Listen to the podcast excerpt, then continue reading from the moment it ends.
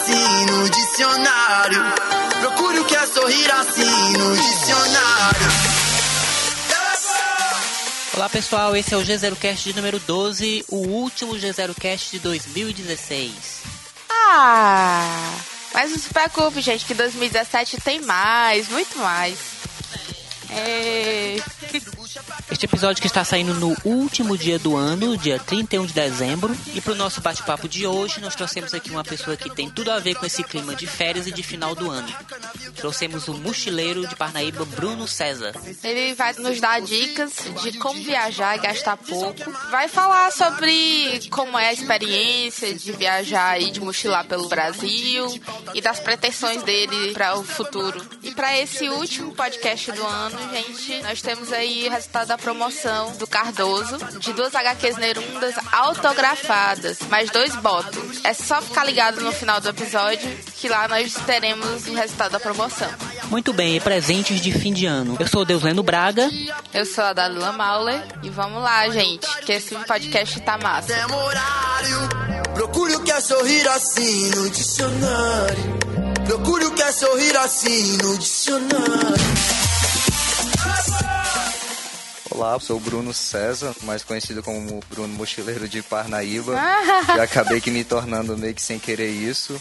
Tenho 28 anos, sou, como falei, de Parnaíba.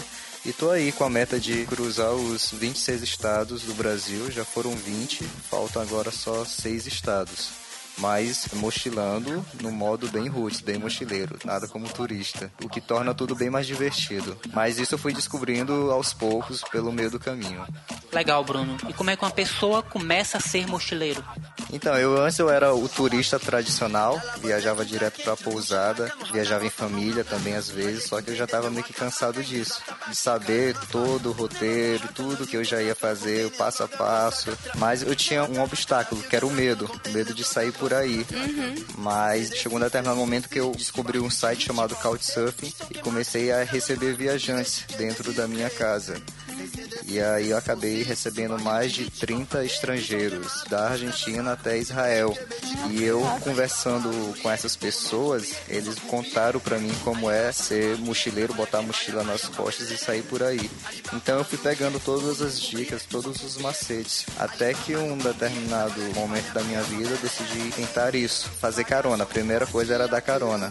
Então um dia eu tentei de Parnaíba para Teresina. Eu peguei 12 caronas. Eu saí de Parnaíba às 6 da, da manhã e fui chegar lá às 3 da tarde. Não tive a sorte de pegar uma carona só que fosse direto. Então eu fui no pinga-pinga, mas eu cheguei. Aí quando eu cheguei em Teresina, eu botei a mão na testa e pensei, poxa, esse negócio dá certo. Aí depois disso, num outro momento, eu fui pra Canoa Quebrada. Aí eu fui de carona e fui tentar usar o Couchsurfing.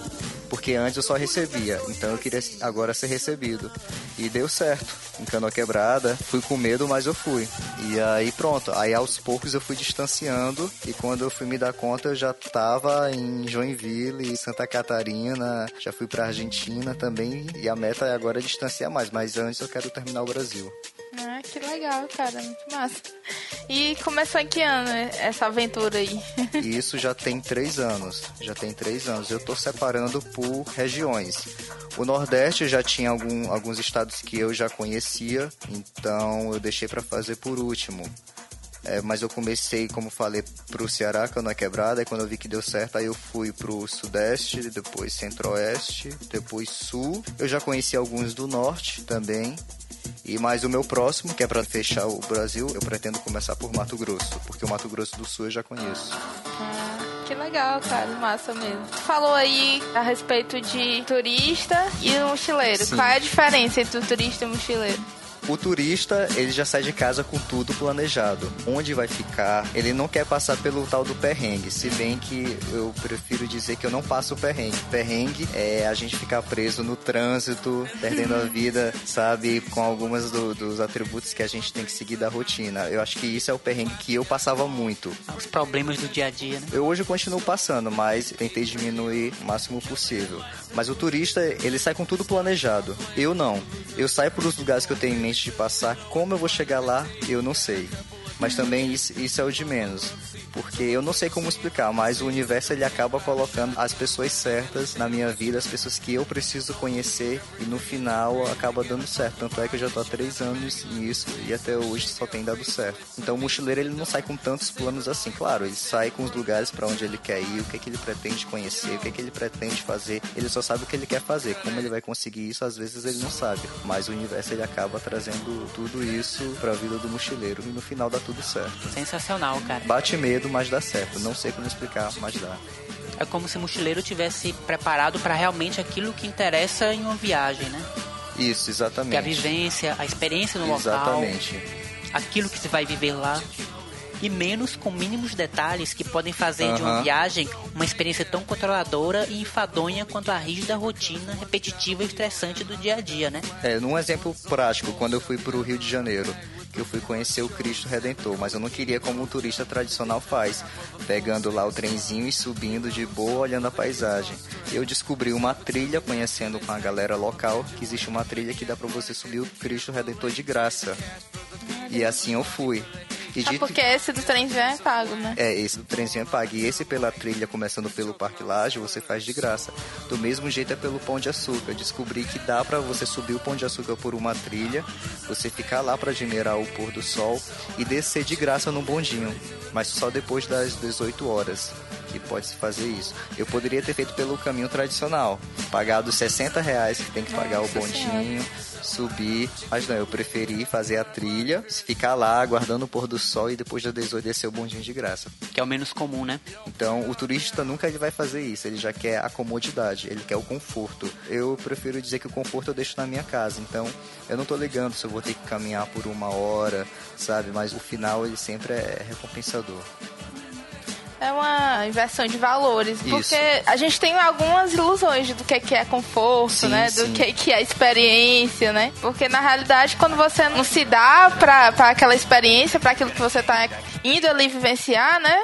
Qual a diferença realmente de você sair de casa, né? Se você vai para ter o mesmo padrão daquilo que você tem na sua casa, enfim, você não sentiu o lugar, Isso. você tá ali numa coisa padronizada, né? E uma coisa que eu vi que é muito melhor você conhecer o lugar é quando você tem a oportunidade de você conhecer os nativos, as pessoas que moram lá, porque é são elas que vão saber te dizer onde é mais barato comer, o que de fato é bom você conhecer do local que você está indo. Você conhecer sem ficar preso numa pousada e ficar preso a um guia, isso te dá um leque de oportunidade de você conhecer de fato o lugar para onde você está indo, quando você tem esse contato com as pessoas. A gente, particularmente, não é mochileiro, sim, típico, né? De pegar carona uhum. e mas a gente agora vai para São Paulo e vai usar o Airbnb, sim, sim. que é uma alternativa mais barata de hospedagem, que você tem interação com a pessoa que mora lá. E a gente sempre busca fazer isso, né? Ficar em hostel. É... Pegar dicas com as pessoas do local, transporte público. Isso. Da mesma forma seria quando a gente recebe parentes em casa. Uhum. Você nunca vai indicar para o seu parente um lugar caro. Você uhum. sempre vai dar as melhores dicas, os melhores lugares para comer, onde tem a melhor comida, o melhor lugar para visitar, a melhor praia. Então, do mesmo jeito, acho que você faria caso você recebesse um mochileiro na sua casa ou caso você fosse recebido em algum lugar. Eles também iriam dar sempre as melhores dicas. É verdade, porque às vezes, quando você vai para um hotel, por exemplo, a pessoa já vai te indicar algo que entre no pacote deles, né? Isso. né? Para começo de história. Então, às vezes ele tem parceria com um carro que faz translado, sim, sim. faz um passeio, não sei o que, né? Restaurante. Restaurante, então você fica preso naquilo, né? Ou então você acaba tendo que buscar na internet.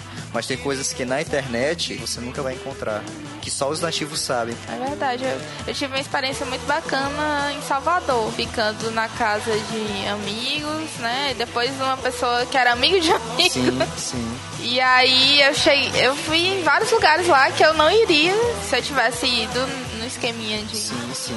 De turista, né? E um exemplo bem prático da realidade parnaibana é a respeito do delta do Parnaíba, que não é tão divulgado assim. Então tem muito turista que, é, que sai de Jeri em sentido para Lençóis Maranhenses, que passa pela cidade de Parnaíba, mas não tem conhecimento do que o litoral do Piauí tem para oferecer. É Quando eu conheço algum desses assim por acaso, olha, tem Barra Grande, tem Pedra do Sal, tem a Praia do Coqueiro e tem o passeio do Delta do Parnaíba. Eles ficam se perguntando, tem tudo isso aqui no litoral do Piauí, como que a gente não sabia? Uhum. É, pois é, se vocês não se dão para conhecer as pessoas dos lugares, vocês nunca terão essas dicas uhum. de saber do que é que o lugar tem para oferecer.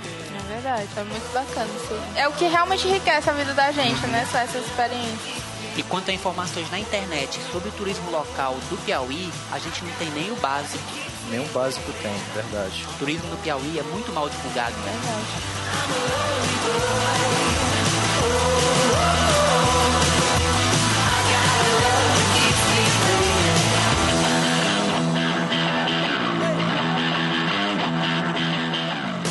E qual é o próximo lugar agora? Quais são os projetos aí? Pois é, é fechar o Brasil faltando seis. Seis estados só. Eu vou pro norte. Vou pro norte no próximo ano. Então, assim, só que eu nunca vou de olhos fechados, porque eu já tenho minha própria rede de amigos, de famílias que podem me receber pelos estados por onde eu vou passar. Legal.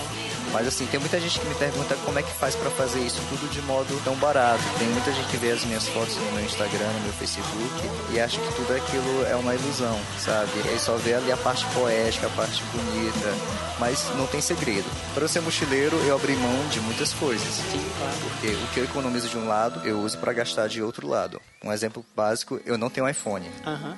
O iPhone hoje em dia é muito caro aqui no Brasil. Então eu trabalhei isso muito bem na minha cabeça de que eu vivo bem sem um iPhone.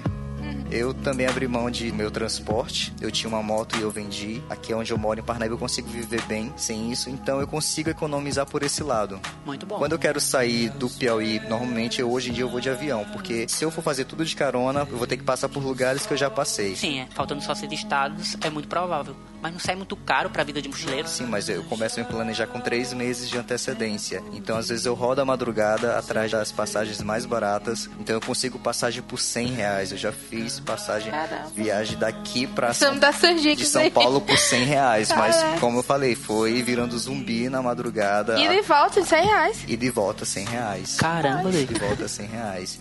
E aprendi também a cozinhar barato, então fome eu não passo. Mas por onde eu passo, as famílias acabam me oferecendo sem que eu precise pedir um almoço, uma janta, um lanche, o que for. Quando as pessoas não podem me receber, elas me convidam para ir almoçar, para ir jantar na casa delas. Então tudo isso vai barateando. E claro, a hospedagem que eu ganho, então eu já não pago pela hospedagem. Mas aí quando acontece isso de não ter conseguido nenhuma hospedagem de graça, aí como é que Dependendo de onde eu esteja, eu acampo. Eu só Ah. nunca vou acampar em capitais, Uhum. porque não tenho aonde acampar. É perigoso também. Então, mas em compensação, em capital tem um grande número de pessoas. Então já tem um, muito mais gente que eu posso conseguir Uhum. hospedagem. Eu uso Couchsurfing para hospedagem ou então na base do boca a boca. Eu participo de grupos de mochileiros no WhatsApp, de grupos no Facebook. Então eu coloco lá, eu coloco todo o meu histórico, eu coloco o link das minhas viagens para ver como eu sou uma pessoa de confiança. As pessoas olham, olham os meus vídeos, então, pô, gostei desse cara, eu quero conhecer ele. Então eles me convidam a ficar na casa deles. Além da rede que tu já tem, né? Sim, sim, além da rede que eu já tenho. Então, aos poucos, eu fui pegando todos esses macetes de como economizar durante a viagem. Mas é como eu falei, eu abro mão. Eu já tive que dormir no chão quando eu fui no Rio de Janeiro. Passei duas semanas na favela. Um cara morava só num único quarto, sei lá, acho que de 5 metros. Mas ele queria o que queria me receber. Então, cara, vamos lá. Mas eu posso dizer que foi quase uma das melhores hospedagens que eu já tive, mesmo eu dormindo em cima do edredom no chão Conhecer o Rio por dentro mesmo. o Rio por dentro. Porque assim, eu já passei da favela ao condomínio de luxo. Mas eu posso dizer que eu fiquei mais à vontade na favela do que no condomínio de luxo. Teve um desses casos que eu tava numa casa, eu tinha o meu próprio quarto, cama de casal, com ar-condicionado, mas a família era cada um no seu quarto. Nossa. Ninguém jantava junto, cada um fazia o seu prato e iam comer cada um no seu quarto. Cara, como é que tu foi parar nesse local, doido? Isso é? foi em uma cidade chamada Mangaratiba, no estado do Rio de Janeiro, quando eu tava saindo de Paraty, voltando de Paraty para a capital, Rio de Janeiro. E aí eu consegui isso através do Couchsurfing. Ai, que doido. é. E tava lá no Couchsurf, E essa família, cada um no, no seu quarto. Nem parece o perfil, né? De, de galera pois é, que só que recebe. quem me recebeu, quem, quem tinha se inscrevido, era a filha do casal. A filha adolescente que se inscreveu e queria conhecer gente de fora. E a, Aí a foi família lá. de boa, aceitou A de família boa. de boa, foi de boa. Ai, que doido. Não é? Mas com a filha rolou algum tipo de interação? Com ela sim, agora com os pais e os outros dois irmãos não. Era assim, falei com todo mundo, mas não tinha muito contato visual na sala de todo mundo conversar. Não, era cada um no seu quarto, sozinho. Enquanto que na favela não, na favela tava Léo, lá dormindo no chão, mas eu conheci todo mundo da comunidade. No domingo tinha a feijoada da É. comunidade, e todo mundo conversando e querendo escutar o meu sotaque nordestino. E foi muito legal. Eu quero pra ficar três dias, eu fiquei duas semanas nessa favela. No Morro Santa Marta, no Rio de Janeiro. Muito massa. E essa experiência você também conseguiu via o Crowdsurf? Não, esse foi por uma trilha, eu tinha colocado no. no- não lembro, num grupo de mochileiros do Rio de Janeiro. Coloquei, ó, tô indo fazer uma trilha na Floresta da Tijuca. E aí apareceram sete pessoas. E uma dessas sete pessoas era o Hugo. Aí eu contei do que, é que eu tava fazendo, ele gostou. E eu falei, olha, daqui a três dias eu não tenho aonde ficar. E eu não tava nem preocupado com isso, mas eu tava curtindo o Rio. E aí ele foi, ele convidou, olha, se você quiser, você pode ficar na minha casa, lá no morro, mas infelizmente não tenho nem como armar a sua rede, porque eu também sempre ando com uma rede pequena. Mas se você quiser dormir no chão, aí eu fiquei pensando, poxa, o conforto tá na minha casa. Eu sei que lá não vai ser pra sempre. Então é válido eu abrir mão desse conforto. Então eu fui, eu só fui. Se não der certo, eu saio depois. Eu já tava combinado só de três dias, mas foi tão bom. Ele fez tanta questão de que eu fosse, me apresentou pra todos os amigos da comunidade que eu acabei ficando foi duas semanas lá na favela. Olha aí que massa. Pô, demais. Assim, acho que já foram mais de 50 casas, 50 famílias de todos os tipos, de todas as estruturas que eu já passei. Vegetarianos, tatuadores, evangélicos. Evangélicos. Já No passei. Couchsurfing. Não, não, isso foi pelo Facebook. Ah, Um filho não era evangélico, queria me conhecer porque ele me seguia no Facebook e aí me convidou pra isso. Foi lá em Campo Grande. mas nunca rolou nenhuma treta com essas famílias. dessas Não, não, nunca, graças a Deus nunca rolou nenhuma treta. E o mais, o mais curioso foi quando eu fiquei na casa de um casal nudista. Eu não tinha onde ficar e me convidaram, isso também no Rio de Janeiro, na praia de Copacabana. E aí, olha, eu gostei do que você faz. Se você quiser, você pode ficar no nosso apartamento. Só tem um detalhe: a gente é um casal nudista. E pra você ficar lá, você também vai ter que ficar nu. Tem que vivenciar o nudismo. Aí eu Sim, fiquei, né? gente, quem tá na chuva é pra se molhar. Então deixa eu experimentar. Mas eu fiquei com aquele, eita, vai rolar, vai rolar. Alguma um festa, homenagem né? a três aqui. se rolar, se rolar convite, eu caio fora. Mas não. Eu pude vivenciar o naturismo ali na, na prática e vi que há o maior respeito. Cada um tem a sua toalhinha na hora de sentar. Toda quinta-feira, outros casais vão também pra lá, todo mundo sentado na sala tomando vinho, mas todo mundo nu. Todo mundo nu e conversando. E tem o maior respeito porque ninguém fica te olhando de cima pra baixo, sabe? Já é uma naturalidade. Isso, né? te olha com naturalidade. Deve ser um ambiente bastante sincero, né? As pessoas se olhando bem nos olhos mesmo. o- é, me olha nos olhos, exatamente. Aí depois daí, gente, eu gostei dessa filosofia. Aí eu fui visitar praias de nudismo, já fui pra festa também naturistas e também sempre tudo no maior respeito. No maior respeito até mais do que quando você vai pra uma festa que tá todo mundo vestido, que já fica com segundas intenções na cabeça. Mas o pessoal que vive essa filosofia, eles são respeitosos. Pessoas assim mesmo, sem máscara. É. Verdade. É, a pessoa tá ali liberta, né? 100%, sem máscara, literalmente. Literalmente, literalmente. Aí foi daí que eu escutei uma frase que até hoje eu carrego comigo, que eles falavam que Deus criou o nudismo e o homem criou a vergonha. É verdade, faz muito sentido. Parece uma barreira. Quer dizer, boa parte das coisas na nossa sociedade são barreiras, Isso, são né? barreiras. Que a gente cria pra se proteger no state de que. E disso, falando de barreiras, também me lembra outra frase que eu vi mochilando, adoro ver frases que eu, eu vejo muito em muros, que fala que até a máscara é mais verdade que a própria face. Pô, muito boa essa, hein? Cheio de filosofia, né? Reflexões sobre cidades. E é coisa que eu não tive, mas eu fui vendo por aí, eu fui carregando comigo. Sempre carrego comigo.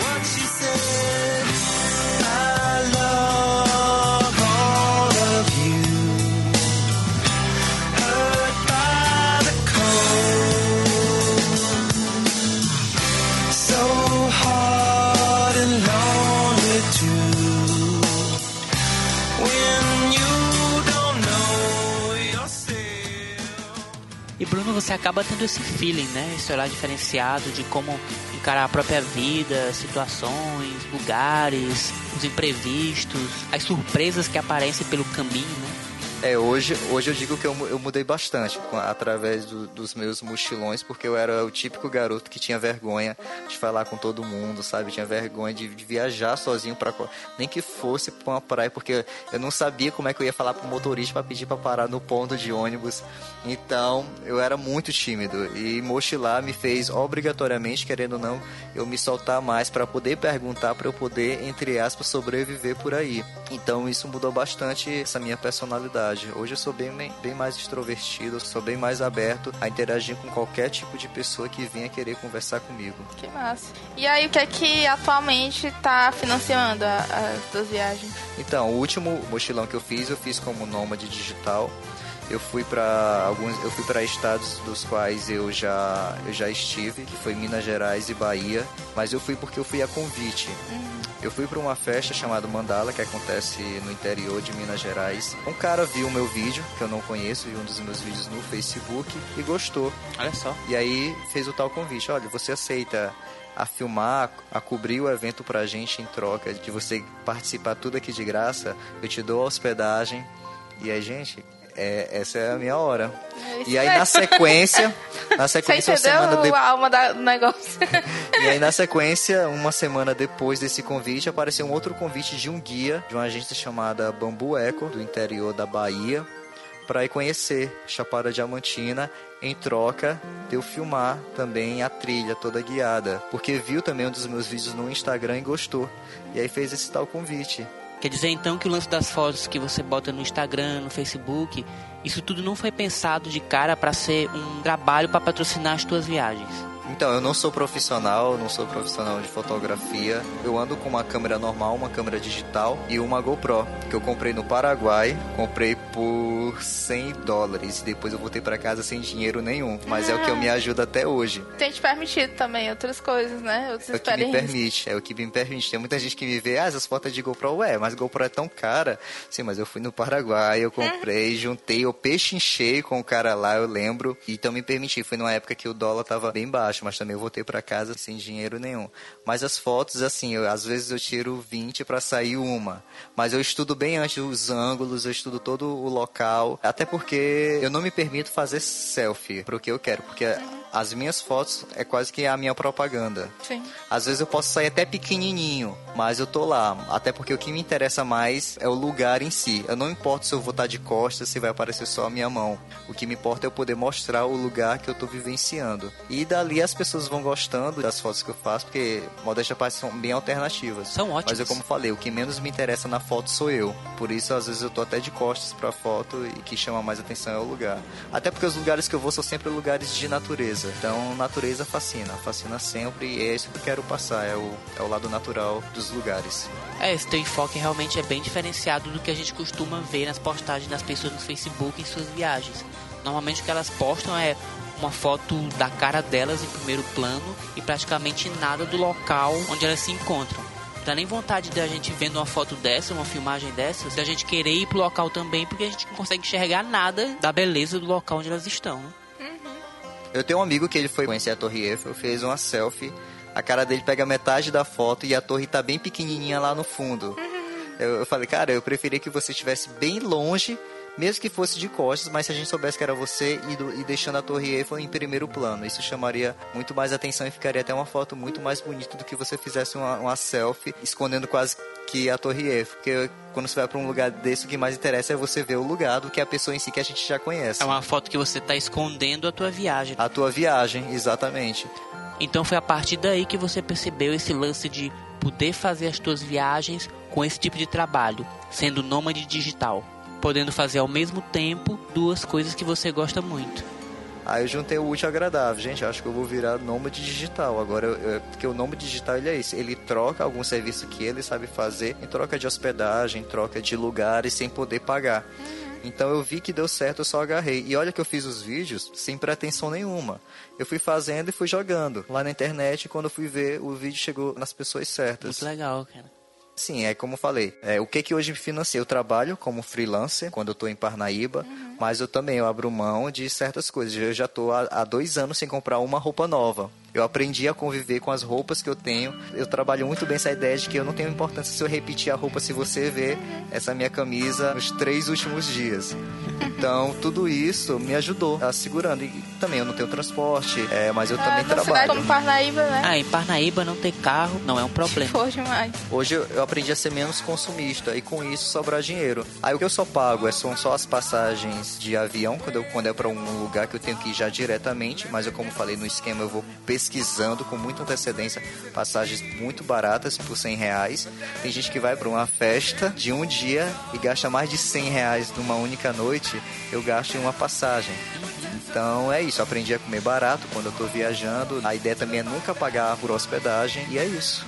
E onde que tu começou a ver, assim, dicas de mochileiro e tudo? conversando. No meio do assim, eu, eu, eu viajo Tem sozinho, algum mas eu- site que tu indique pro pessoal que quer começar a se aventurar também? quem quer começar? Se a pessoa tem muito medo de ir sozinho, que é o que mais eu escuto, nossa, mas eu tenho muito medo de viajar sozinho. Comece por um estado vizinho. Vá por algum lugar que você não conhece, que é do lado do seu estado. Tente de carona, não quer ir de carona? Vai de ônibus, sabe? Mas vá. Acampe por um dia. Acampe, não precisa acampar por muitos dias, porque nem eu faço isso. Mas vá, mas vá acampar se você for em lugares de, de natureza, certo? E aos poucos você mesmo vai pegando os macetes, você vai se soltando e vai conhecendo as pessoas. E quando você vai ver, você vai distanciando os lugares. Porque eu comecei assim, eu comecei indo pro Ceará. Aí a cada mês que eu fui indo, eu fui distanciando os lugares, mas eu sempre estava aberto a conversar com outros mochileiros, sabe? Então é isso. E tu, tu percebe, assim, boa receptividade das pessoas quando, quando você tá num lugar totalmente estranho, assim. principalmente quando eu vou pro sudeste, quando eu fui pro sudeste, quando eu fui pro sul, só basta eu abrir a boca que eu falava, por exemplo, abestado. Então todo mundo já queria conversar comigo, já perguntava de onde é que eu era. Ai, que coisa. Tá aí, isso me fez lembrar. Eu sempre uso também camisas com frases engraçadas. Porque eu tenho uma que eu adoro, que é I love nude. Todo mundo sempre para e aponta, gostei da sua camisa. Então daí eu inicio um papo. Então eu me dou a oportunidade de fazer o que é que eu tô fazendo, é, de contar o que é que eu tô fazendo. Daí as oportunidades podem surgir. Então eu já consegui muita hospedagem dessa maneira contando do que é que eu tava fazendo. Poxa, você vai pra Florianópolis, pô, eu tenho um amigo que pode te receber. Aí. E daí foi surgindo. Hoje eu consigo muito mais no boca a boca. Muito mais no boca a boca. Despertando solidariedade. Exatamente. Outra, nunca use fone de ouvido quando você tá nos lugares por aí, quando você tá viajando de ônibus. Você tem que estar aberto a conhecer as outras pessoas, a estar aberto a Ah, se for pra conversar. ficar no próprio mundo, fica em casa. Exatamente, exatamente. Eu percebi que o fone de ouvido, ele bloqueia muito a gente. Quando tá na nossa própria cidade, até que tudo bem eu relevo, mas quando você, quando eu tava mochilando, eu não me permitia a usar o fone de ouvido, porque uma vez eu pegando o metrô em São Paulo, eu vi que tava todo, quase todo mundo de fone de ouvido, e eu queria perguntar como é que eu faço pra chegar em tal lugar. Sem abertura pra falar. Aí eu vi que realmente, caramba, o fone de ouvido aqui bloqueia quase todo mundo. Mas em cidade grande, fone de ouvido é uma convenção social, né? Sinônimo de que você não quer ser incomodado. Exatamente, É, exatamente. mas é impressionante como realmente é, o fone de ouvido ele tem essa, essa característica de você se fechar no seu mundo, né? Exatamente. pois é, então são esses pequenos E detalhes que cidade aos grande que poucos... tem essa característica, né? Especialmente São Paulo, né? Das pessoas serem muito individualistas, né? individualistas. E aí usa um negocinho tão pequeno e que acaba bloqueando ainda mais pro mundo. Então são esses pequenos detalhes que aos poucos eu fui pegando. Sabe, Não caramba. à toa que o crioulo fala não existe amor em SP, né? O pois pessoal é. tá muito ligado em si próprio pra conseguir se relacionar com o outro, né? Pois é isso. Então eu tô sempre aberto a, conhecer, a conversar com as pessoas para eu poder contar a minha história, do que é que eu tô fazendo. E aí daí por diante é só o universo que vai me trazer.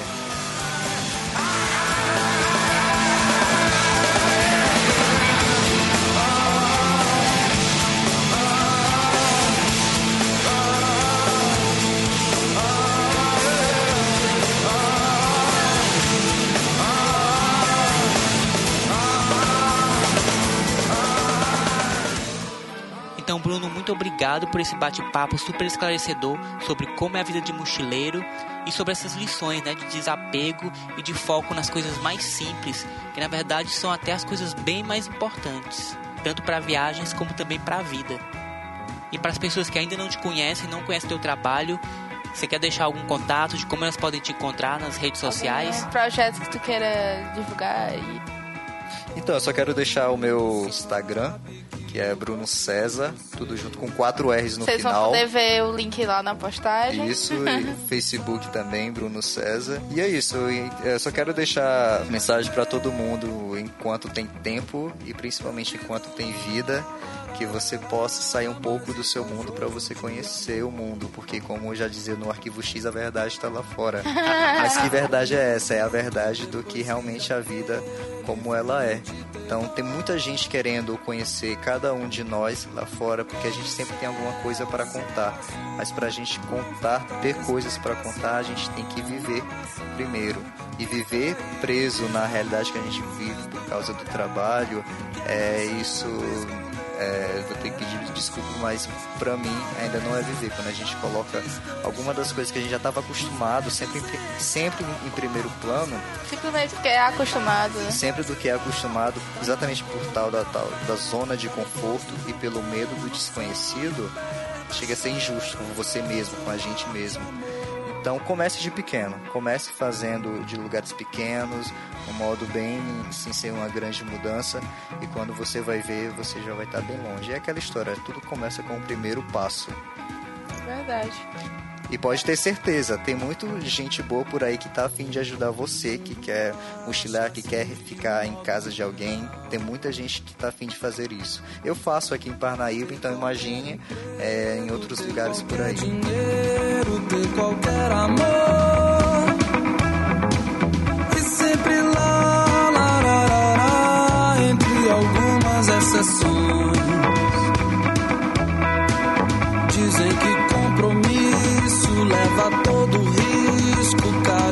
Tesão. Então é isso, gente. Esse foi o nosso último podcast de 2016. E agora, a hora que todo mundo estava esperando, o resultado da promoção das HQs autografadas do Cardoso. Nerunda, onde os pássaros voam. O primeiro ganhador foi Mônica de Moraes Melo. E o segundo ganhador foi Karma Charmeleon. Foi o Pokémon que ganhou? Nós entraremos em contato com os ganhadores. E se você não ganhou, não fique triste, porque é a primeira de muitas promoções da Gravidade Zero. Então fique ligado no G0 Cash. É isso aí, gente. Um forte abraço a todos e um ótimo 2017 para todo mundo. é isso aí, gente. Obrigado pelos peixes aí em 2016 embora e vai já começar outro ano cheio de projetos novos. Tchau, até 2017.